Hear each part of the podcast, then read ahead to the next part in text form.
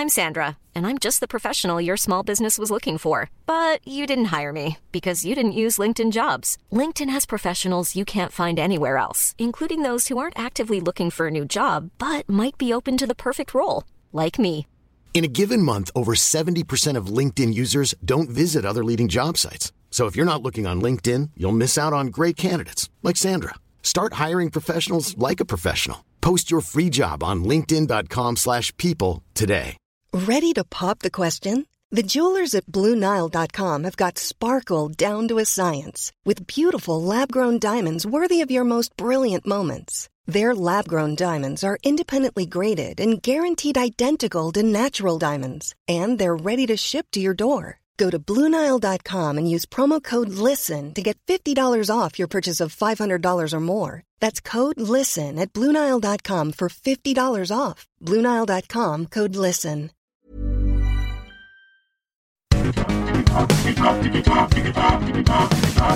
Digitalk, der Podcast rund um die digitale Welt mit Dominik Grote.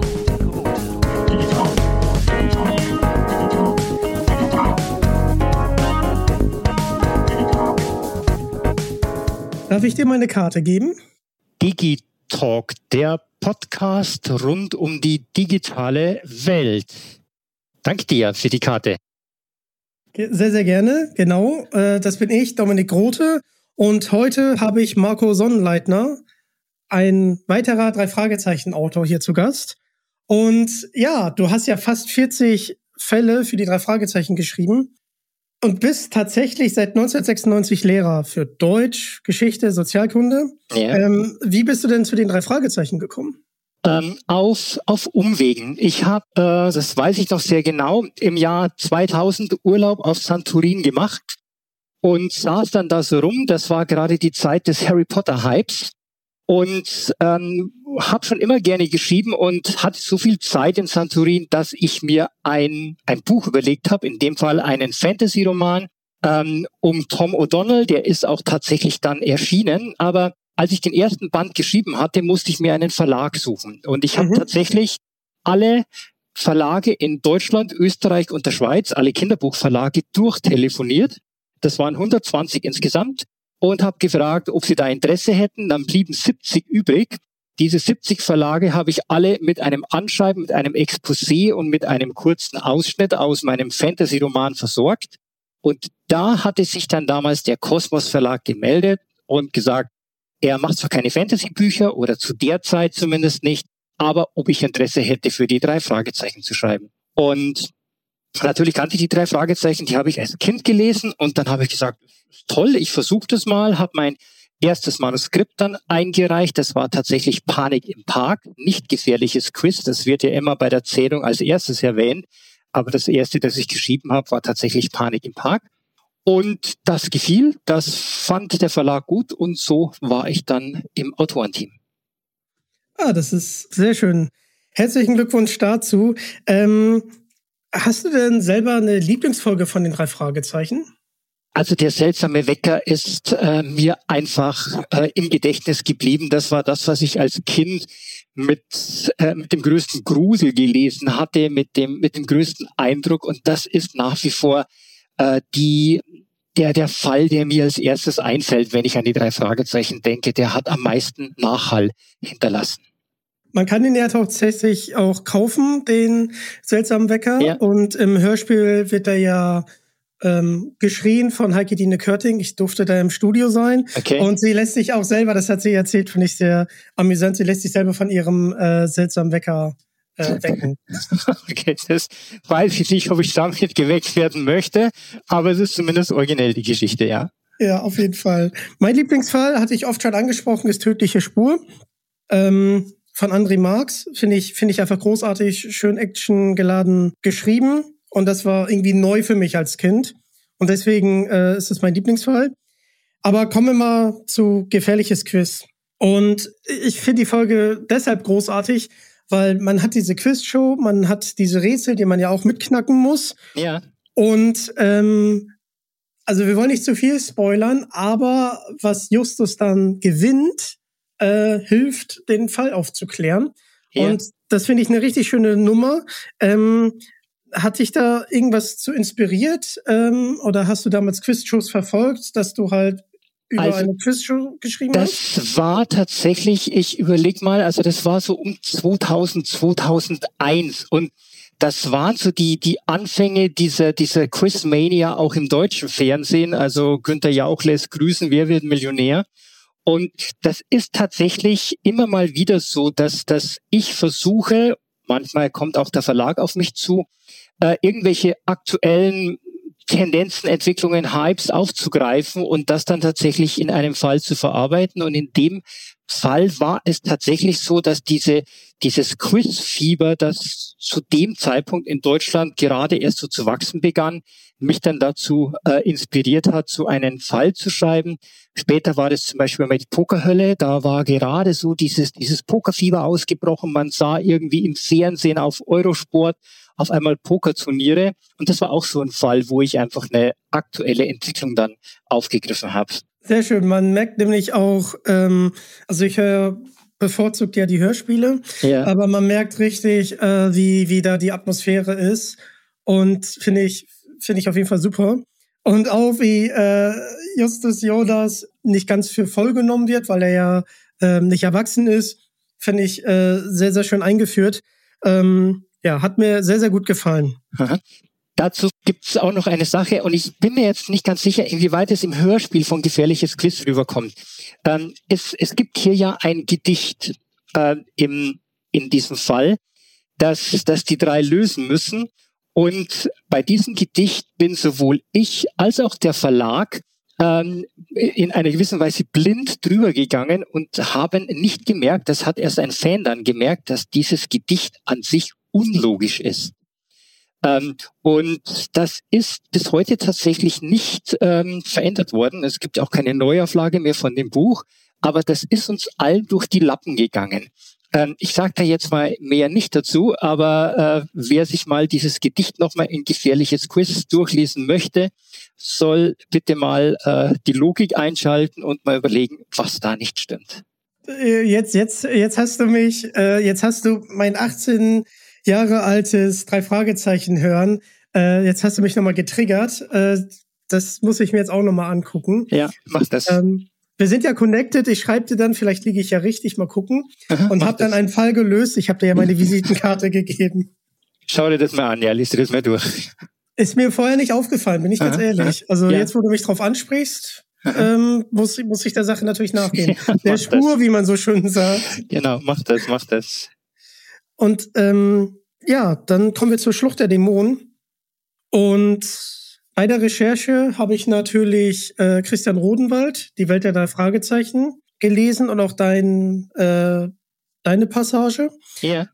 Und da wurde ja gesagt, dass du deine Liebe zum Reiten dort beschreiben konntest. Ähm, hast du selber auch ein Pferd? Ich habe jetzt keins mehr. Ich hatte ähm, früher hatte ich ich hatte angefangen tatsächlich mit Isländern zu reiten.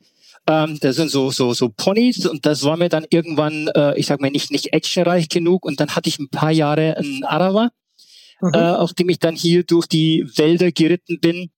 Ähm, nur irgendwann haben tatsächlich die Knie nicht mehr mitgespielt, so dass ich dann äh, also meine äh, meine Liebe zum Reiten sozusagen theoretisch nur noch ausleben konnte. Aber das hat einfach nicht mehr funktioniert. Aber ich ich hatte zwei Pferde tatsächlich. Oha, das ist ja richtig cool. Meine Pflegeeltern hatten tatsächlich auch ein Pferd und okay. deshalb kann ich auch reiten. Aha. Wir hatten einen Norweger, also okay. haben den immer noch, der ist ja ziemlich alt, 30, ja. glaube ich. Und der isst gerne Lakritz, was, was auf jeden Fall sehr, sehr lustig ist. Okay. Ähm, und auf dem bin ich dann auch geritten. Aber irgendwann, so mit 15, 16, ja. kamen halt die Interessen, Computerspiele. Klar. Ähm, ja, und da hatte ich nicht mehr so viel Zeit. Aber reiten kann ich tatsächlich auch. Das das war zum Beispiel so ein Fall, wo der Verlag auf mich zugekommen ist. Ich glaube, ich, ich weiß nicht mehr genau, das war damals noch Martina Zierold als Lektorin, äh, wo der Verlag auf mich zugekommen ist und gesagt hat, wir sind doch Kosmos Verlag, ein Verlag, der auch sehr viele Pferdebücher rausbringt. Könntest du nicht mal irgendwas machen mit Pferden? Und das war dann sozusagen die, die Initialzündung für Schlucht der Dämonen. Es sollte irgendwas mit Pferden sein. Und so, so beginnt dann oft ein Fall, so, so entsteht dann oft äh, der, die erste Idee für einen Fall. Das ist ja sehr, sehr interessant. Ähm, kannst du uns denn so ein bisschen mitnehmen ähm, in deinen Arbeitsalltag als Autor? Ähm, ja, das, das hat so verschiedene Eckpunkte. Also zum einen äh, habe ich eigentlich überall im Haus und auch immer dabei einen Blog, einen Zettel, äh, so dass ich mir gleich irgendwas notieren kann, wenn ich irgendwo etwas sehe, was sich für einen Fall eignet. Und das schreibe ich dann zu Hause in meine Datei, die umfasst jetzt mittlerweile 100 Seiten Ideen wovon äh, wahrscheinlich ein großer Teil Mist ist, der muss dann irgendwann wieder raus. Aber das ist ein Teil meines Arbeitsalltags, dass ich immer so mit einem, mit einem viertelten Auge und einem viertelten Ohr durch die Gegend laufe und alles einsammle, was sich irgendwo eignet für drei Fragezeichen. Das sind manchmal nur kurze Dialogfetzen, das ist manchmal ein, ein Anblick, das ist manchmal ein Wort und manchmal ist es eben eine ganze Idee für einen Fall. Und das wird alles gesammelt und aus dieser Sammlung versuche ich dann in einigermaßen regelmäßigen Abständen, so alle zwei, drei Jahre, mal eine Anzahl von Ideen zu entwerfen für Fälle. Die bekommt dann der Verlag und kann sagen, nehmen wir, nehmen wir nicht, ist gut, macht da weiter, macht das. Und so kristallisiert sich dann nach und nach eben eine, eine konkretere Idee heraus oder auch mal zwei, drei konkretere Ideen für die, für die nächsten Bücher dann. Das, das finde ich sehr, sehr cool. Auch auch beachtlich, wie viele Seiten du da jetzt schon zusammen hast. Also 100 Seiten nur an Ideen, das ist ja, ist ja schon der Wahnsinn. Ähm, was mich nochmal interessieren würde, die drei Fragezeichenfälle haben doch, glaube ich, 128 Seiten. Und man Mittlerweile ja sind es mehr, weil sich das, weil sich das, das, das ähm, geändert hat. Diese, wir, hatten, wir hatten ja jetzt gerade erst eine Umstellung auf ein neues Format und mittlerweile sind es also etwa 150 Seiten, wobei die äh, Zeichenanzahl die gleiche geblieben ist. Also das wurde nur etwas gestreckt, wenn man so will. Ja, sehr gut. Hast du da, du hast ja jetzt 40 Fälle geschrieben und es werden sicherlich noch einige mehr. Ähm, hast du da über die Jahre jetzt ein gutes Gefühl für bekommen, während des Schreibens, dass du in diesem Zeichenlimit dann drin bist? Oder? Ja, das, das funktioniert mittlerweile wirklich recht gut. Also ich, ähm, ich weiß ungefähr, wie viele Kapitel ich brauche. Ich mache ja vor dem, bevor ich anfange, mache ich ein sehr ausführliches Exposé, äh, wo also schon sehr genau drinsteht, was wann passiert. Das unterteile ich dann auch in, meistens sind es so um die 18, 19 Kapitel. Jedes Kapitel hat etwa sieben bis acht Seiten und dann weiß ich schon, was passiert. Und während ich dieses Kapitel schreibe, merke ich, okay, jetzt muss ich ein bisschen mehr Gas nehmen oder jetzt kann ich ein bisschen vom Gas runtergehen, äh, um eben meine sieben Seiten in etwa hinzubekommen. Und das, das funktioniert mittlerweile recht gut. Also Probleme damit, diese Seiten oder Zeichenanzahl einzuhalten, die, die habe ich eigentlich so gut wie nie. Aber das ist doch großartig. Ähm, kommen wir ganz kurz auf den Deutschunterricht, weil ich habe immer gemerkt, ähm, ich konnte immer gut drauf losschreiben, aber ich musste zum Schluss immer ganz, ganz viel kürzen. Yeah. Ähm, ja. Ähm, jetzt habe ich mir angewöhnt, möglichst kurze Sätze zu machen, aber früher, ich hatte wirklich so verschachtelte Schätz, äh, Sätze. Yeah. Das, das, das war nicht cool. Ähm, ja, also dann nochmal sorry an meinem Deutschlehrer, der sich das an, äh, durchlesen musste. Das, das war auf jeden Fall nicht schön. Dann kommen wir zu einer der gruseligsten Folgen, meiner Meinung nach. Und zwar Schrecken aus dem Moor. Mhm. Und du hast ja Geschichte studiert. Ja. Ähm, bei Moorleichen denke ich an den Tulun-Mann. Das ist der, das ist die bekannteste Moorleiche aus Dänemark. Ja. Ähm, hat die dich irgendwie inspiriert? Nee, das war tatsächlich eine andere Moorleiche, die mich inspiriert hat. Ähm, ich habe ja in, äh, in München größtenteils Geschichte studiert und da sind wir da mit dem Seminar mal ins, ähm, ich glaube, das heißt Prähistorische Museum, wenn mich nicht alles täuscht, äh, in München gegangen. Es war so ein, da, da ging es um Präparation und wie das Ganze gemacht wird. Und in diesem Museum in München ähm, liegt eben auch eine Moorleiche. Und das fand ich damals schon so beeindruckend. Das war äh, irgendwann so Mitte der 90er Jahre, dass ich in diesem Museum war. Aber der Eindruck war dann so nachhaltig von dieser gruseligen Moorleiche, die in diesem Glaskasten, in diesem prähistorischen Museum lag, dass das dann eine der, der ersten Ideen äh, auch war, die aufploppte, als ich mir eben überlegen musste, was, was könnte ich für die drei Fragezeichen machen. Und diese Moorleiche an sich, die ja einfach so ein großes Gruselmoment äh, mitbringt, war dann als, als Ausgangspunkt einfach ideal für einen Fall. Auf jeden Fall super gruselig. Also ich schaue das heute nochmal, yeah. wenn, äh, wenn dieses Stöhnen kommt. Und du hast ja tatsächlich ein uns, drei Fragezeichen, bekanntes Museum genommen. Das Stedman Museum aus Nacht in Angst. Ja. Yeah. Und da möchte ich erstmal André Marx grüßen, der war hier schon Gast, der hat damals den Fall geschrieben. Und ich fand es schön, dass du in dem Museum halt äh, die Geschichte mit der Moorleiche hast spielen lassen. Ja, wir versuchen tatsächlich, ähm, das ist ja sowieso immer so eine Geschichte, dass Rocky Beach immer mehr aufgebläht wird und Rocky Beach ist ja eigentlich ein recht beschauliches äh, Örtchen und Städtchen, äh, hat aber jetzt so ziemlich mittlerweile alles, was sich auch eine Großstadt wünscht. Und wenn es geht, dann versuchen wir einfach die Locations zu übernehmen und wenn das möglich ist, für einen anderen Fall ebenfalls zu verwenden. Und das hat sich hier einfach angeboten. Das war einfach äh, ohne Probleme möglich. Und äh, dann muss man nicht immer noch ein neues Museum erfinden und noch eine neue Location erfinden. Das war dann der Hintergrund letztendlich. Sehr, sehr gut, weil ich finde es auch gut, wenn äh, Rocky Beach ähm, übersichtlicher ist. Ja. Weil irgendwann hat man, hat man einfach keine Ahnung mehr, wo, wo das jetzt spielt. Und ähm, das, das wäre halt unschön. Ja, ja, genau, das ist der Hintergedanke dabei. Ähm, dann taucht Dr. Brolin auf. Der war ja zuerst in Panik im Park ja. als äh, Hobbygeologe ähm, da. Und jetzt hast du ihn in dem äh, Schrecken aus dem Moor nochmal ja. wiederkehren lassen. Ähm, macht dir das besonderen Spaß, äh, Charaktere in Fällen wieder einzubauen? Also das verhält sich eigentlich ähnlich jetzt mit dem Stedman Museum. Ähm, wenn es möglich ist, ich brauche einfach einen Tierarzt, der so geologisch ein bisschen versiert ist, ähm, dann, dann verwenden wir tatsächlich Figuren nochmal, denn warum soll ich nochmal einen Tierarzt einbauen, wenn es schon einen gibt? Und deswegen, das mache ich dann zumindest, gucke ich auch bei den Kollegen, haben die mal irgendeine Figur verarbeitet, die ich jetzt brauchen kann, äh, die man, oft sind es ja wie bei Dr. Brolin nur so ganz kurze Sequenzen. Wir reden ja nicht von, von Elena oder von, von anderen Figuren, die tatsächlich oft längere Auftritte haben. Aber auch hier, nicht noch einen Tierarzt, wenn wir schon einen haben, wenn sich der äh, recyceln lässt, warum nicht? Finde ich gut, finde ich gut. Und so wird ja auch Rocky Beach ein bisschen ähm, kleiner und kompakter. Eben, genau. Und auch nicht so uh, unübersichtlich, weil dann ja. hat man irgendwann die Vorstellung, das wäre eine Million. So ist das. So ist das. Dann kommen wir, ähm, ich hoffe, ich darf das sagen, meiner Meinung nach zu deinem absoluten Glanzstück, Haus des Schreckens. Es ja. ist wirklich, also ich habe die Folge tatsächlich gestern nochmal gehört, einfach so äh, als Vorbereitung ja. hier auf den, äh, auf den Talk. Und ich muss sagen, die Atmosphäre ist schon sehr, sehr gruselig. Und es wird ja auch im Hörspiel erklärt, äh, dass das Marionetthaus auf das Winchester Maison in San Jose anspielt. Ja. Warst du da schon mal? Ja. Das, das war auch so der Ideengeber. Ich war 2004 war ich mal für, ich glaube, zwei Monate in den USA und äh, also Kalifornien insbesondere. Und da sind ganz konkret zwei Fälle daraus hervorgegangen. Das war eben Haus des Schreckens und der Tote Mönch.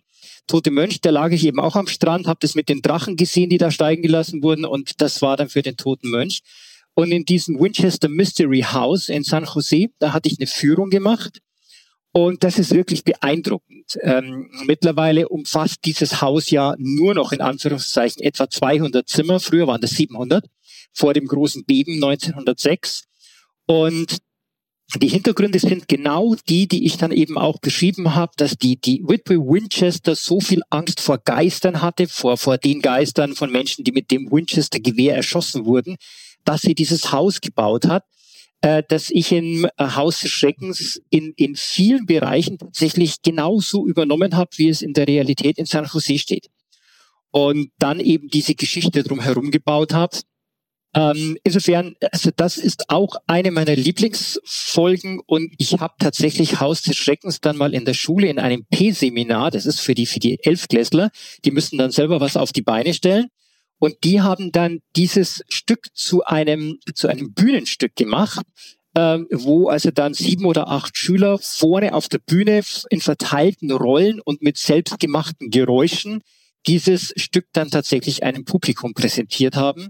Äh, und das kam damals auch sehr gut an. Also die Schüler hatten da auch Spaß, dann daraus ein Drehbuch sozusagen zu machen und dieses, dieses Stück dann in, in Memmingen hier äh, vorzuführen. Das ist doch großartig. Das ist doch eigentlich mit das schönste Kompliment, oder? Ja, ja, ja. was man auch bei dem Fall bemerkt, Haus des Schreckens, also wie, wie gut das recherchiert wurde, weil diese Atmosphäre und diese Authentizität ist ja durch die ganze Folge hinweg äh, durch. Und äh, deswegen ist sie auch so gruselig. Ja. Ähm, weil wenn man sich dann so ein bisschen mit dem Haus in San Jose befasst, dann stimmt das ja tatsächlich, was du gerade gesagt hast. Ja, ja. Ich finde 200 Zimmer immer noch sehr, sehr viel. Ja, ja. Äh, zum Vergleich, ich habe nur eins. okay, okay. und äh, das, ja. das, das, das ist absoluter Wahnsinn. Ja, also wir haben da auch die Führung gemacht und ich habe viele, viele Fotos auch gemacht und konnte dann da aus dem Vollen schöpfen, als ich dieses Haus äh, beschreiben musste. Ich habe es dann eben nur im Haus des Schreckens dann noch auf so eine Insel verfrachtet. Das ist in Wirklichkeit nicht so. Äh, aber das hat sich einfach angeboten oder musste so sein, damit man nicht so leicht rein und raus konnte. Davon lebt ja auch der Fall. Ähm, und, und auch dieses, dieses Vogelhaus gibt es so beim echten Winchester Mystery House nicht, das ja am Schluss eine, eine Rolle spielt. Ähm, aber ansonsten sind sehr, sehr viele Parallelen und wie gesagt, ich konnte da wirklich aus dem Vollen schöpfen, was die Infos betrifft. Das ist ja großartig. Äh, du hast so viel von der Führung äh, gesprochen. Gab es etwas an dem Haus, was du besonders gruselig fand, fandest? Also das ist dann auch eine Szene, die vorkommt. Gruselig fand ich tatsächlich dieses Fenster im Boden. Äh, da gibt es ja viele, viele Gimmicks in diesem Haus, aber das eine war eben ein Fenster im Boden, wo man dann in die äh, darunterliegende Etage sehen konnte. Und da spielt sich ja, ja auch dann diese Szene in Haus des Schreckens ab, wo äh, dieser, dieser eine Typ dann so ins Dunkle geschleift wird und, und außer äh, Blickweite der drei Fragezeichen gerät und dann irgendwann im Dunkeln verschwindet und sich gegen irgendetwas wehrt, was ihn da wegzieht. Und sie können es eben nur durch das Fenster im Boden beobachten, was da passiert. Und das fand ich so besonders beeindruckend in diesem Haus. Ja, ja, fand ich auch beim Hören. Ja. Ui, weil man war dann so hilflos. Ja, ja. Äh, man hat es dann gehört und dachte, ui. Ja. Wer, wer ist es denn jetzt gewesen? Ja. Dann, also wenn man dir einen Orden verleihen dürfte, dann wahrscheinlich auch für die meisten Fußballfälle, die du beschrieben hast. Ich gucke mal, ob ich sie alle zusammenkriege. Ich habe sie mir aufgeschrieben. Wenn ich einen vergessen haben sollte, sag mir gerne nochmal Bescheid. Also wir haben Fußballfieber und die Fußballfalle, das Fußballphantom, Fußballteufel sowie der gestohlene Sieg. Das, das waren sie, glaube ich, alle, wenn ich das jetzt richtig in Erinnerung habe. Ja, das ist richtig. Ähm, Spielst du selber gerne Fußball oder wie, wie kam es dazu, dass du so viele Fälle über Fußball geschrieben hast? Ähm, wie soll ich das aufrollen? Also ich habe früher als Kind tatsächlich Fußball gespielt und war dann auch äh, recht gut. Äh, da kam dann auch mal, da möchte sich jetzt das Fanlager bitte teilen, der FC Bayern auf mich zu. Äh, da reden wir aber von einem Alter, wo ich 10, 11 Jahre alt war. Nur kam dann tatsächlich eine äh, schwere Knieverletzung mir in die Quere äh, die mich tatsächlich dann in, in jungen Jahren schon davon abgehalten hat, Fußball zu spielen. Meine Knie sind wirklich Schrott, das ging einfach nicht mehr. Und dann beschränkte sich mein Fußballinteresse erstmal aufs Zugucken. Ähm, wobei ich jetzt kein, kein ausgemachter Fan bin. Also ich bin jetzt niemand, der ins Stadion rennt und irgendwie sein Fähnchen schwenkt und, äh, und dann für, für eine Mannschaft äh, brennt. Ähm, ich finde das nett anzugucken, das, das, das macht einfach Spaß. Und dass ich so viele Fußballbände geschrieben habe, hängt jetzt tatsächlich nicht mit einem expliziten Fußballinteresse meinerseits zusammen, sondern das hat sich so ergeben. Der Verlag kam irgendwann auf mich zu und hat gesagt, wir hätten gerne Fußballband, das kommt bei den Jungs ganz gut an. Äh, kannst du das machen? Habe ich gesagt, ja, mache ich. Und da sich dann der erste Fußballband sehr gut verkauft hat, überhaupt die Fußballbände haben sich gut verkauft, kam der Verlag immer wieder und hat gesagt, machen wir noch eins, jetzt ist EM, jetzt ist WM, mach doch bitte noch eins. Und erst nach dem fünften Band hieß es dann, jetzt machen wir Pause. Jetzt ist mal wieder gut mit Fußballfänden. Äh, gefällt auch nicht allen Fans. Aber es, da war wirklich nicht unbedingt mein ausgeprägtes Interesse äh, dann äh, verantwortlich dafür, dass ich so viele Bände geschrieben habe, sondern einfach die Nachfrage seitens der Fans und seitens des Verlags. Und das, das ist der, der Grund also da. Deswegen gibt es von mir so viele Fußballbände. Äh, danke dafür. Und ähm, ja, schade, dass es mit der Fußballkarriere nichts geworden ist. Nee, da keine Chance. Bei mir ist es übrigens auch nichts mit der Fußballkarriere geworden. Ich habe äh, drei Monate für einen Fußballverein gespielt Aha. und fand dann Schwimmen aber viel besser. Okay. Ähm, war dann auch beim DLAG und habe Schwimmtrainerschein gemacht und so weiter. Ist auch viel gesünder, ist auch viel gesünder als Fußball. Also Mir ist so geschätzt etwa 20 bis 30 Mal das Knie rausgesprungen, also die Kniescheibe rausgesprungen. Das ist nicht schön. Und äh, deswegen musste ich Fußball dann lassen. Das hätte keine Zukunft gehabt. Autsch, ouch, ouch, ouch, ouch. Wie kriegen wir da die Überleitung? Mm. Du bist ja, du bist ja äh, Lehrer. Ähm, wel, welche Fächer unter, unterrichtest du eigentlich? Also Deutsch, Geschichte und Sozialkunde. Sozialkunde ist aber hauptsächlich Politik. Für Gymnasium von fünf bis jetzt wieder 13. Wir haben jetzt gerade die Umstellung, also von, von klein bis groß, wobei ich meistens die Großen habe. So, jetzt kriege ich ja wieder eine gute Überleitung hin. Ähm, man merkt ja deinen Geschichten an, dass äh, Geschichte eine sehr, sehr große Rolle spielt. Ja. Und in die geheime Treppe haben die Löwenritter ja einen großen Anteil an der Geschichte. Ja. Und äh, ich habe das hier tatsächlich gegoogelt, weil es gibt ja das Signal des Rotbau-Fliegenschneppers. Habe ja. ich vorher noch nie gehört. Nicht, okay. Äh, nicht, nee. Ich kenne mich kaum mit Vögeln aus. Ich glaube, ich kann eine Taube von der Krähe unterscheiden und dann Wobei dieser Rohbau-Fliegenstempel tatsächlich zum, zum Inventar der ersten Stunde der drei Fragezeichen gehört. Also den habe nicht ich erfunden, sondern da gibt's ja vorher schon. Und das ist ja immer dieses geheime Signal dieses seltenen Vogels, äh, das die drei Fragezeichen benutzen, wenn sie sich irgendwie warnen wollen zum Beispiel. Also das ist nicht von mir, den gibt's schon ewig, den Rohbau-Fliegenstepper. Okay, also das Signal habe ich immer gehört, aber ich äh, konnte den Vogel, also ja? hättest, hättest, hättest du mich jetzt gefragt und das wäre die Millionenfrage gewesen. Ich hätte wahrscheinlich 0 Euro abgeräumt. Okay, okay, okay. Ähm, genau. Ähm, bei, bei dieser Geschichte merkt man ja, dass, dass, ähm, ja, dass dieses Mystische ähm, eine sehr, sehr große Rolle spielt. Und ähm, wie, also wie, wie, wie entstand das Buch? Und ja, was hast du dir dabei gedacht? Ähm also das, das, das setzt sich tatsächlich immer so aus verschiedenen Einflüssen zusammen. Also zum einen ist es natürlich diese, diese Atmosphäre in der, in der Bibliothek, äh, die ich in, in, in vielerlei Hinsicht auch hier und da genossen habe, auch in Amerika mal studiert. Und das ist einfach so äh, dieses, ähm, dieses Feeling, dass man in einer alten Bibliothek hat, dass man einfach das Gefühl hat, da schlummern irgendwelche Geheimnisse und dann gibt es tatsächlich auch Geheimtüren, die da irgendwo in dem Fall in den, in den Keller führen. Dann die, die Löwenritter, das äh, entstand zu einer Zeit, als so Dan Brown gerade so anfang so einigermaßen bekannt zu werden und also äh, auf einmal äh, irgendwelche äh, Illuminati-Geschichten durch die Welt geisterte äh, und, und irgendwelche geheimen Bruderschaften eine Rolle spielten. Das war dann so die Vorlage für die, für die Löwenritter. Und überhaupt mal so einen Fall im im, im wissenschaftlichen Bereich spielen zu lassen. Also jetzt nicht immer nur äh, einen Schatz finden oder es geht um Geld oder es geht um irgendein ein verstecktes Testament, sondern in dem Fall wirklich mal äh, irgendwas Wissenschaftliches zum Thema zu machen.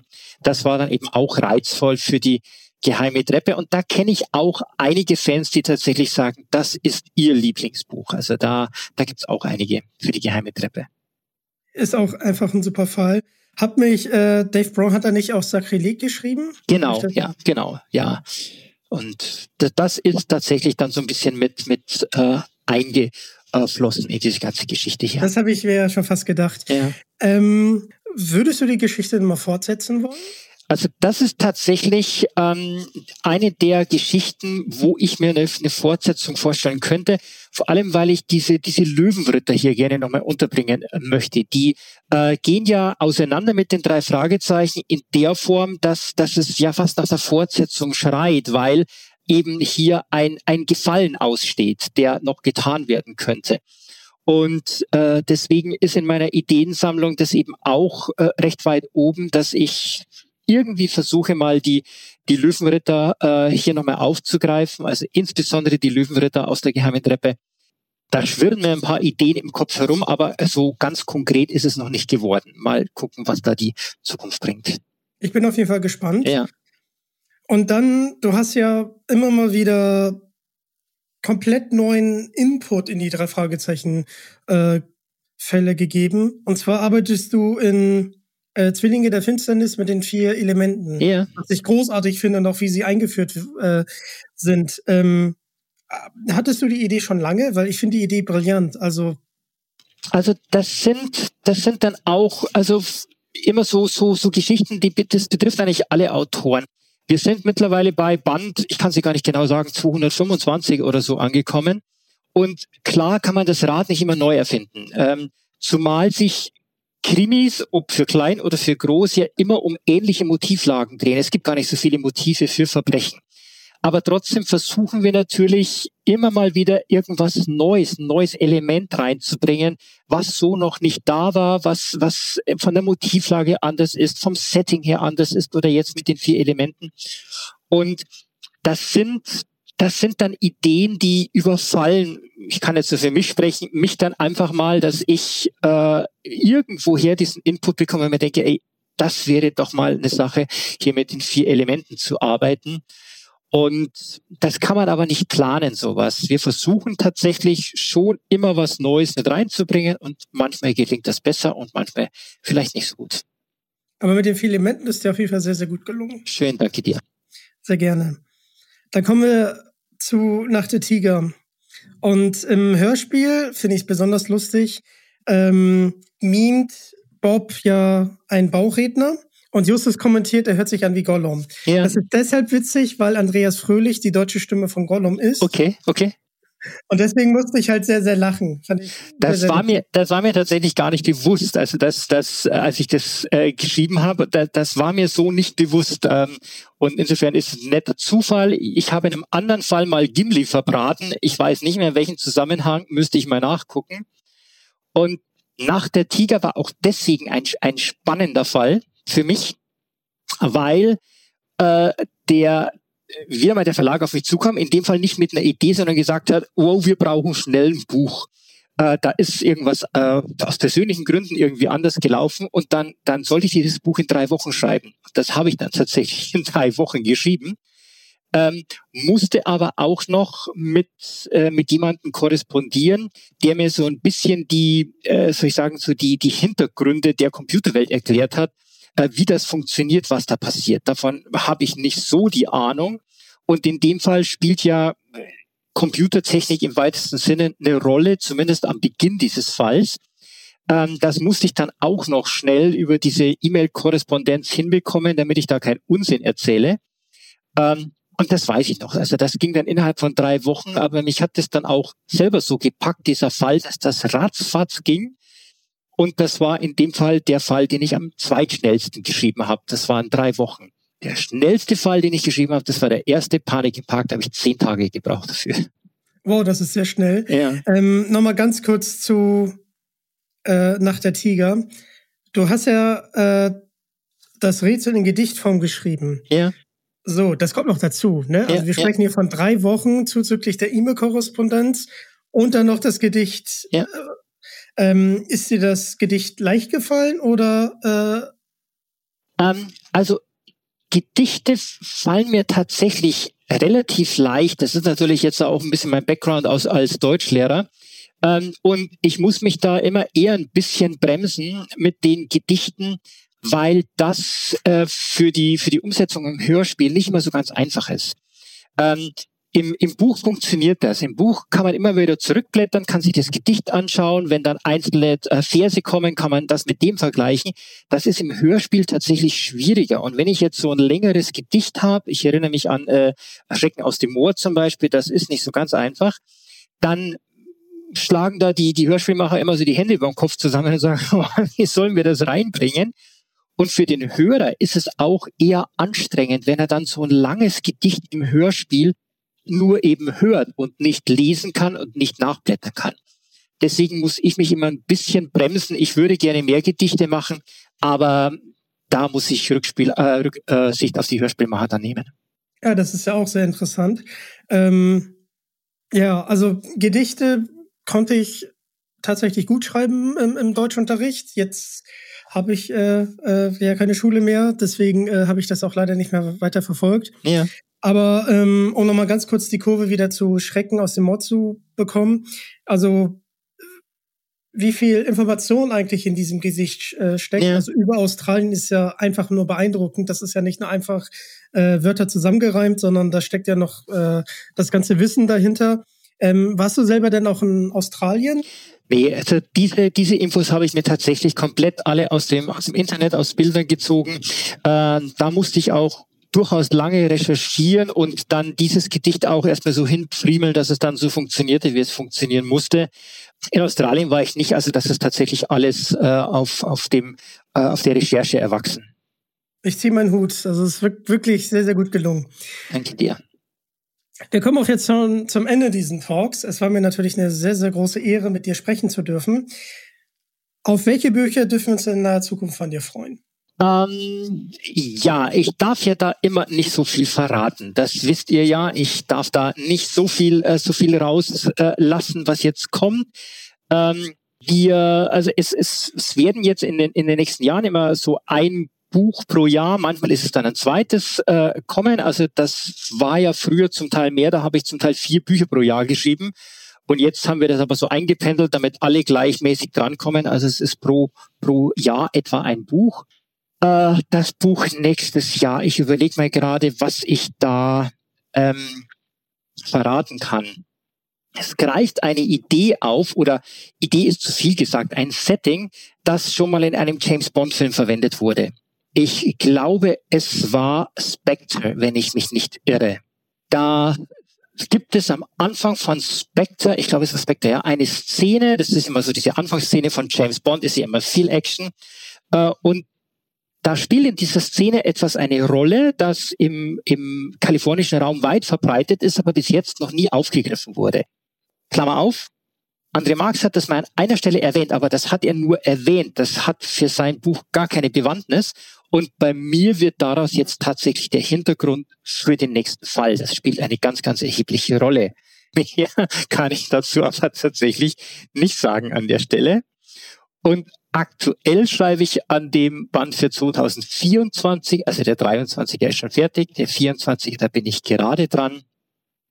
Und ähm, der, was erzähle ich da, was ich sagen kann, was ich sagen darf, ähm, ist ist keiner der gruseligen Fälle. Das hatten wir auch mal wieder besprochen. Es soll nicht nur gruselig immer sein, denn wir haben ja auch wirklich Kinder mit zehn Jahren, die die Bücher lesen.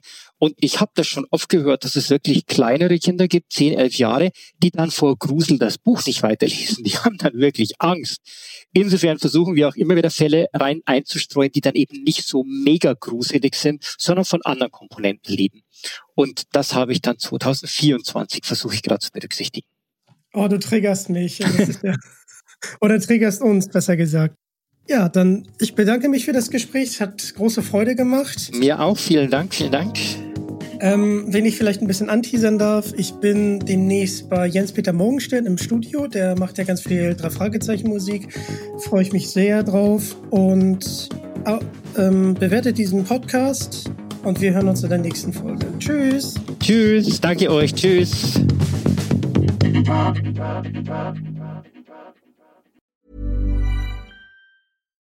Here's a cool fact a crocodile can't stick out its tongue. Another cool fact you can get short term health insurance for a month or just under a year in some states. United Healthcare short term insurance plans are designed for people who are between jobs, coming off their parents' plan, or turning a side hustle into a full time gig Underwritten by Golden Rule Insurance Company, they offer flexible, budget friendly coverage with access to a nationwide network of doctors and hospitals. Get more cool facts about United Healthcare short term plans at uh1.com.